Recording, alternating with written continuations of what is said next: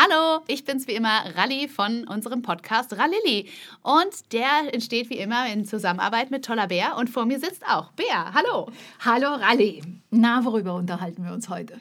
Oh, wir haben uns heute ein schönes Thema rausgesucht, nämlich Familie und Beruf in Einklang bringen. Wie kann man am Arbeitsplatz oder mit der Arbeit das Kind in Einklang bringen? Sprich das große Zauberwort Vereinbarkeit.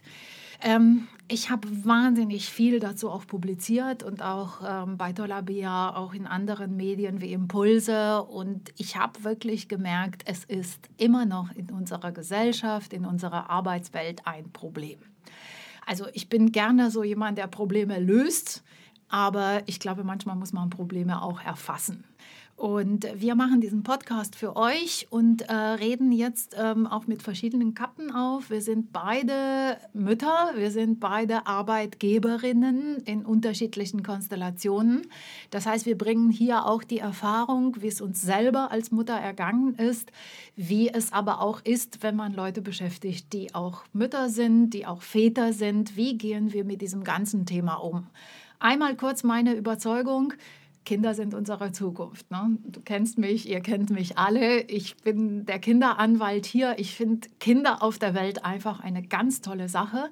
Und Kinder ähm, wachsen nicht von alleine, Kinder haben Eltern. Und äh, wenn wir an unsere Zukunft als Gesellschaft denken, brauchen wir diese Denke, dass Kinder dazugehören. Das ist erstmal die ganz große Überzeugung.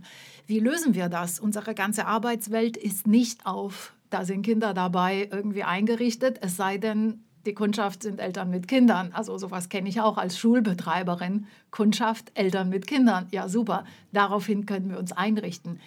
Wie ist es aber so draußen in der Welt? Ähm, vielleicht fangen wir mal an mit unseren eigenen Geschichten, damit die Leute auch verstehen, wo, wo sie uns begreifen. Was ist deine Geschichte der Vereinbarkeit, äh, Rally?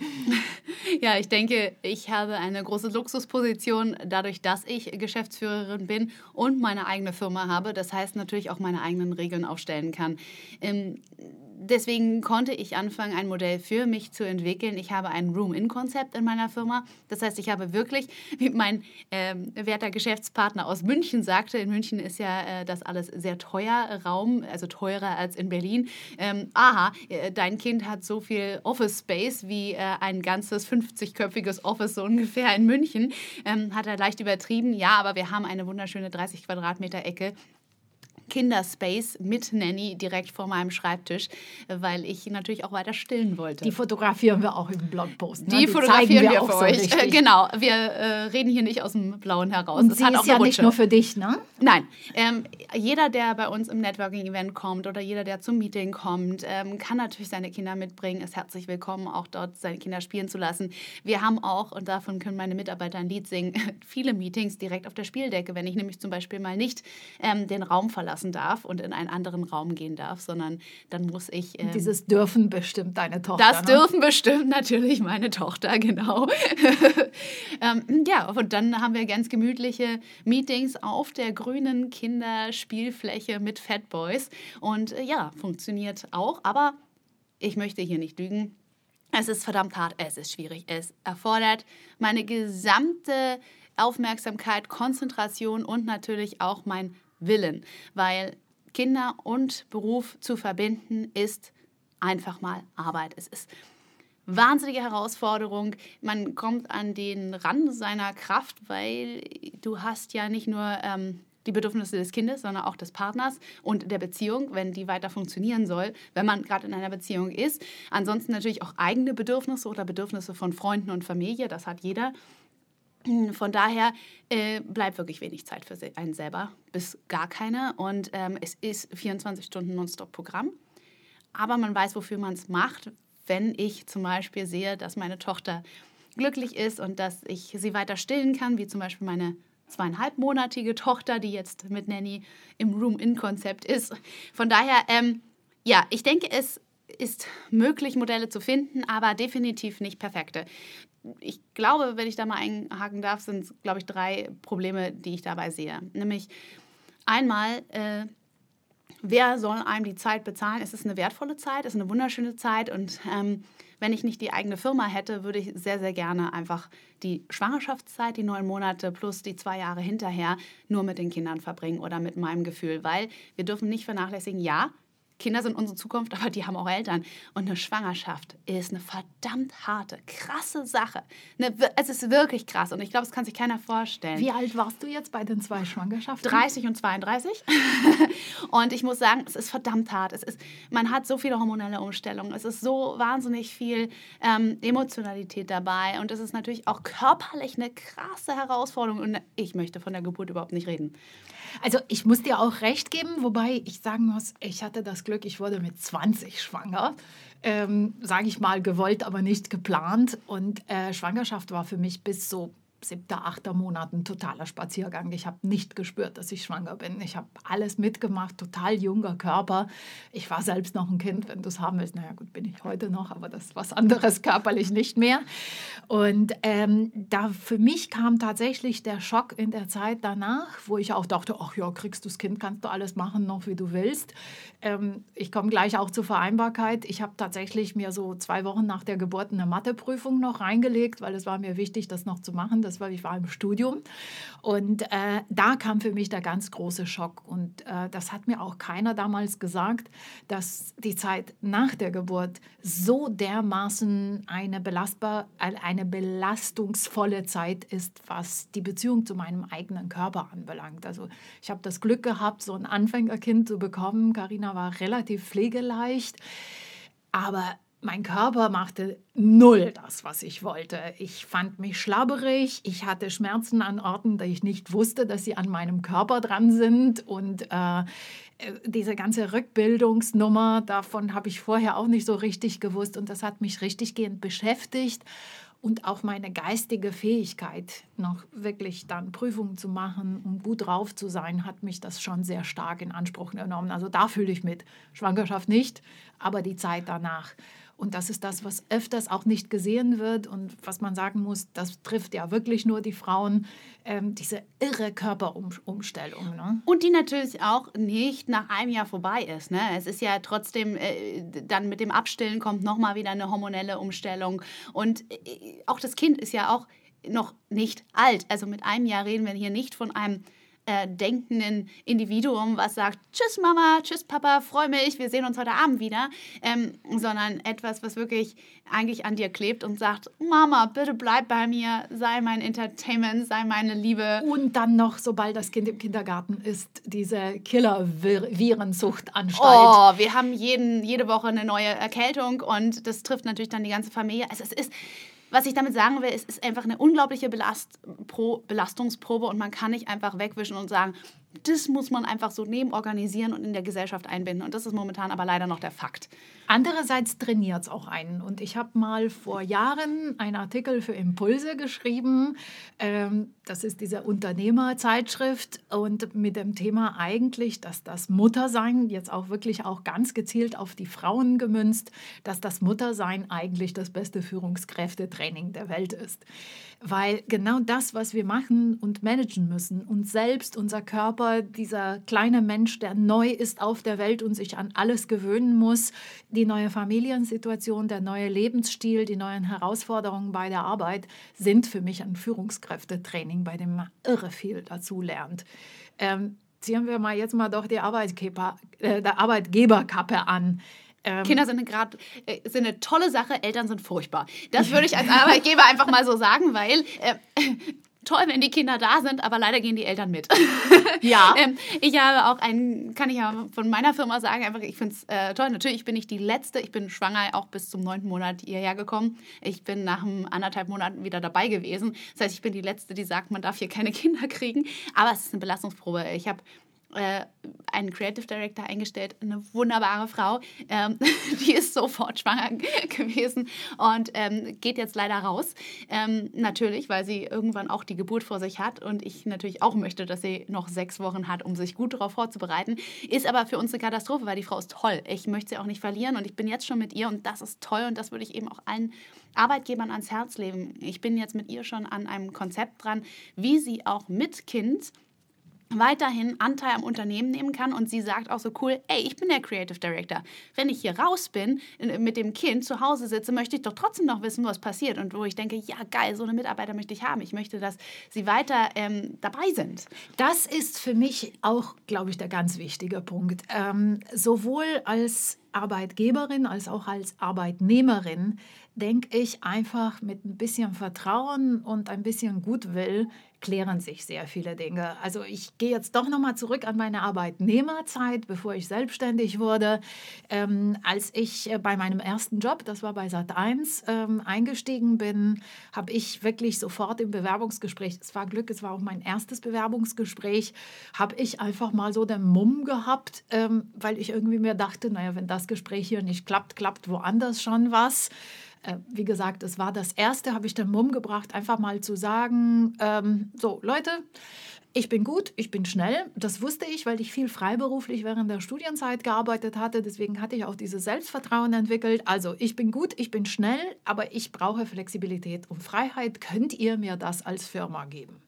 Da war erstmal so ein im Raum. Ne? Die haben sich gefragt, was machen wir jetzt mit der Frau? Da habe ich mir gedacht, okay, wenn sie jetzt sagen nein, dann spaziere ich wieder raus und das war's und beim nächsten bin ich vorsichtiger. Die fühlten sich gleich gechallenged. Das heißt, die haben dann Ja gesagt und haben gesagt, lass uns mal gucken, wie das Ganze zu konstruieren ist. Wir hätten da auch noch so einen Betriebsrat, das muss auch noch mitreden und wir haben eine Arbeitszeiterfassung. Aber wir haben uns geeinigt und es war wirklich auch die Erfahrung, die wir gemacht haben. Ich habe noch was von mir ausgetan, weil ich auch so Arbeitgeberkind, ich bin mit Unternehmern aufgewachsen, habe auch gesagt, ich verspreche euch noch was in die Hand. Bei mir werdet ihr nie irgendein Arbeitsgericht haben. Lasst mir die Freiheit. Ich mache alles für euch. Und ich verspreche euch in die Hand, wenn ihr sagt, Bea, du bist hier nicht gut, ich gehe sofort, weil ich hatte auch dieses Vertrauen, dass ich auch freiberuflich woanders arbeiten kann.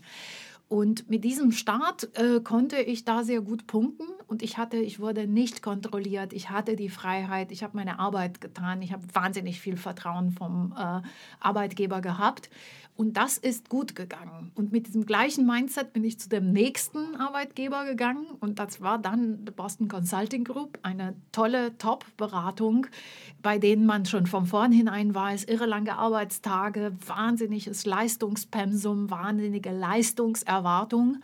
Und ich bin auch immer mit dieser Einstellung, ich kann was, ich kann leisten, ich will leisten, aber ich brauche meine Räume und meine Freiheit und ich kann darüber reden. Und äh, danach bin ich selber Arbeitgeberin geworden und habe versucht, auch mit Leuten, die in der gleichen Position waren, genau solche Deals zu machen. Also hat es bei dir geklappt, sowohl mit diesem Selbstvertrauen, sich vor die Firmen zu stellen, als auch dieses Vertrauen deinen Mitarbeitern zu geben? Genau. Ich überlege jetzt gerade, ob wir irgendwelche schlechte Erfahrungen gemacht haben. Nein, weil sich die Leute auch getraut haben, mir zu mir zu kommen und einfach zu sagen, du pass mal auf, mein Kind ist gerade krank. Ich kann das jetzt nicht machen, kriegen wir eine Lösung dafür. Und dadurch dadurch, dass ich ähm, Goodwill gezeigt habe, in dem Moment hatte ich auch wahnsinnig viel Goodwill für andere. Und dann hatten wir auch insgesamt so eine Kultur, wo Leute füreinander eingesprungen sind. Und ich habe auch die Erfahrung gemacht mit Müttern, sowohl jetzt auch als äh, Mitarbeiterin als auch im Bereich, äh, ich meine, das ist kein Geheimnis, ich habe ja Schulen betrieben zusammen mit deinem Mann, mit Johannes. Wir haben ja Schulen gehabt und wir haben auch die Erfahrung gehabt, dass in den Elternbeiräten oder überall, wo auch Eltern äh, Mitarbeit gefragt war, wir haben immer gesagt, if you want to have something done, ask a busy person. Wenn du etwas auf die Reihe kriegen musst, frag jemand, der schon sehr sehr busy ist von Anfang an. Und das hat immer gut geklappt.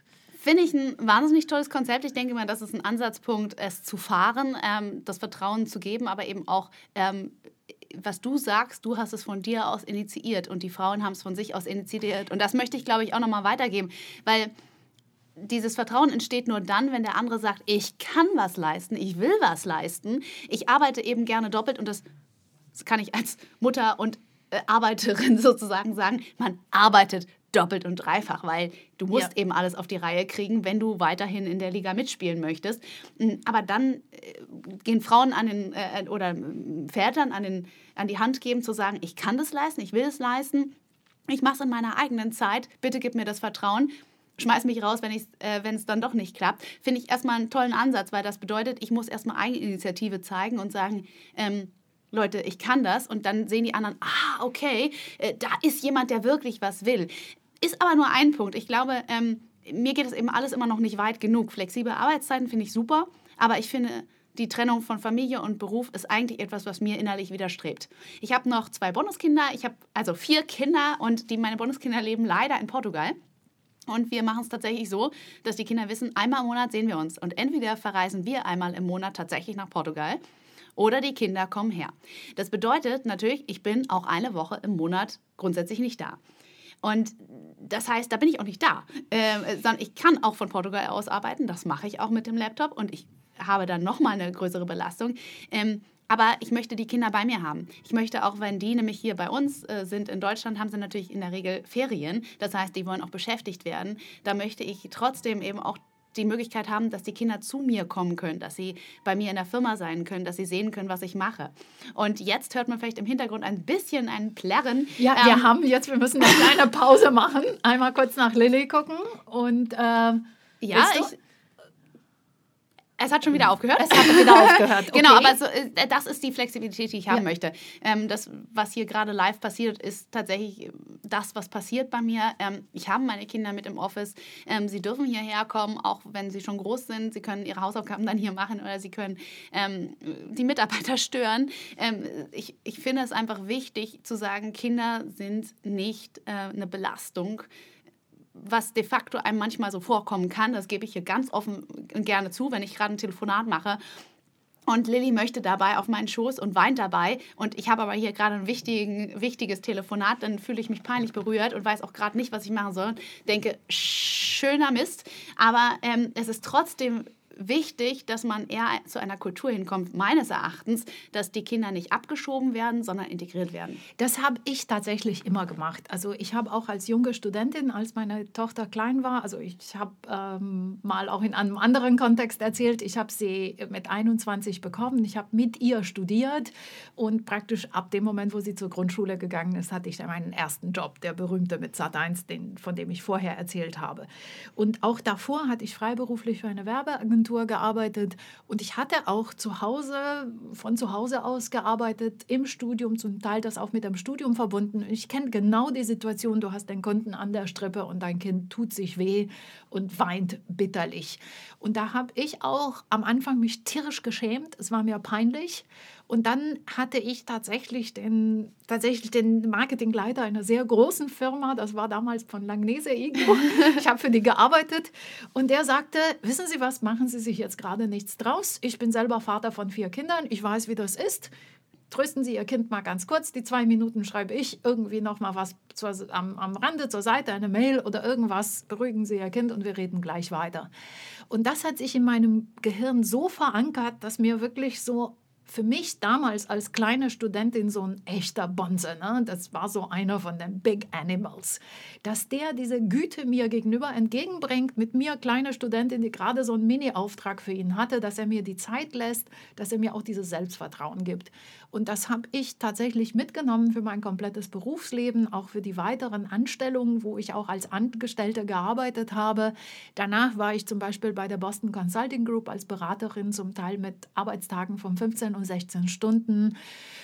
Und es war tatsächlich so, dass ich äh, mein Handy auf den Tisch gepackt habe. Zu dem Zeitpunkt konnte ich mir auch eine Nanny leisten, beziehungsweise Kinderbetreuung und habe ab 18 Uhr immer mein Handy auf den Tisch getan, auch bei super wichtigen Sitzungen. Also wirklich so mit Top-Leuten, Top-Vorstände, wirklich bei den Leuten, wo man sich manchmal nicht traut, Papp zu sagen, habe ich mich als kleine Beraterin gemeldet und habe gesagt, wissen Sie was, mein Kind ist mit der Nanny zu Hause. Wir haben jetzt nach 18 Uhr ich werde ans Handy gehen, wenn mein Kind dran ist und eventuell gehe ich aus dem Raum und rede zehn Minuten mit ihr, weil das wichtig ist. Ich habe tatsächlich auch einmal in einem Unternehmen Szenenapplaus dafür bekommen und habe immer selbst gelernt, diese Position tatsächlich zu beziehen. Und auch da wieder von dir aus den Mut haben, Selbstbewusstsein. Und das ist ja eine verdammt schwere Sache. Ich meine, ja. wir reden natürlich jetzt ähm, auch von einer sehr noblen Position, weil wir ähm, äh, ja auch in unserer beruflichen Karriere und schon in unserem Studium die Erfahrung gemacht haben, dass uns die Leute ernst nehmen und dass sie uns ähm, ja. sozusagen was, was zutrauen. Ähm, das trifft ja jetzt nicht bei jedem zu. Wenn ich zum Beispiel ähm, an, oft an der Kasse sitze und ähm, da meine festen Arbeitszeiten habe. Da kann ich nicht sagen, nochmal mal kurz. Ne? Und das frage ich mich, warum nicht? Weil ich fände es natürlich eigentlich schön, dass dann eine Kollegin übernehmen könnte oder ein Kollege und du trotzdem auch in diesen Berufen in der Lage bist, dein Handy hinzulegen oder deine Kinder mal kommen lassen zu können, denen meinetwegen die im Supermarkt ein bisschen äh, auf dem Boden spielen können. Ähm, für mich ist einfach wichtig, dass man äh, offener wird äh, in diesen Konzepten, dass man schaut, ja ähm, Kinder nicht, nicht zu verdammen und vielleicht auch mehr zu Betriebskindergärten kommt, etc. Weil ich, zum Beispiel das ist ein ganzer Trend, ne? Betriebskitas.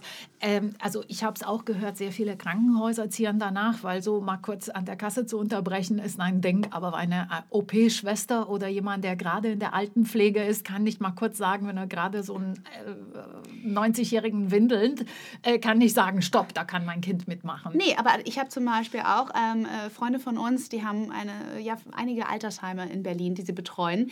Ähm, ganz wundervolle Menschen. Und äh, sie hat auch ihre Kinder die ersten drei Jahre tatsächlich in ihrem Altenheim, wo sie gearbeitet hat, in äh, Kinder betreuen lassen, sodass die auch immer mit dabei waren. Fand ich total klasse, hat ja. mir sehr imponiert.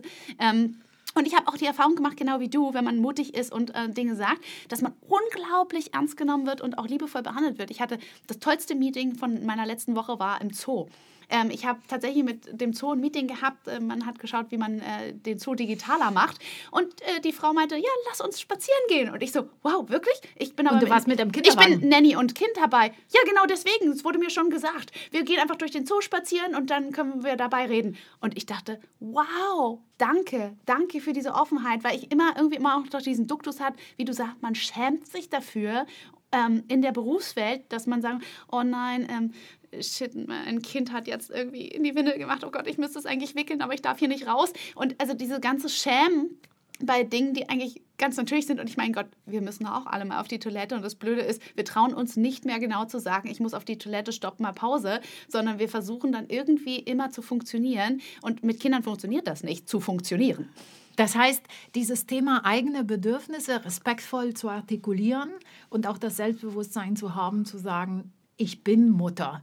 Ich bin wer dadurch, dass ich Mutter bin. Und das ist auch das, was ich gerne so jedem Elternteil mitgeben möchte. Jeder, der Kinder hat und sich um seine Kinder kümmert, trägt was dazu bei, dass unsere Gesellschaft besser wird, dass wir eine Zukunft überhaupt haben, weil ohne Kinder haben wir keine Zukunft. Und in diesem Zusammenhang würden wir gerne auch, ähm, wir suchen Gäste. Wir suchen Gäste für diesen Podcast, den wir zusammen machen. Und wir suchen ganz gezielt nach Personalverantwortlichen, nach Firmenchefs, nach Abteilungsleiter, nach Menschen, die unsere Arbeitswelt prägen, die gute Lösungen gefunden haben für Mütter, für Väter, für Menschen mit Kindern, für Kinder selbst, ähm, die sagen, wir gehen irgendwie einen besonderen Weg und der klappt auch bei uns. Ja, da würden wir uns wahnsinnig freuen, äh, da etwas zu hören und Beiträge zu bekommen. Und der Appell eben hier nicht nur an die Familien mutig zu sein, auch Väter natürlich, ähm, sondern vor allem auch an die Arbeitgeber bitte, achten Sie darauf, dass Sie Menschen mit Familien vor sich haben. Und das muss nicht das eigene Kind sein, was ich hier auch nochmal sagen möchte. Es kann auch sein, ich bin alleine und habe aber einen guten Freund, äh, der auf mich wartet. Oder ich habe äh, meine Eltern, die auf mich warten. Auch dafür müssen Modelle geschaffen werden, dass ich äh, nicht nur funktionieren muss im Job, sondern eben auch noch Mensch bin mit einem sozialen Umfeld. Super, ich glaube, wir haben noch bei weitem nicht alles gesagt, aber alles für diesen Podcast gesagt. Wenn ihr Leute kennt, die solche Lösungen gut drauf haben oder aber auch Eltern, die sagen, in meinem Unternehmen läuft es gut und ich möchte darüber reden. Wir können auch über Skype äh, und über diverse telefonischen Kanäle äh, weiterhin am Podcast arbeiten. Bitte melden und bis dahin sagen wir einfach Tschüss und vielen Dank fürs Zuhören. Tschüss, danke euch.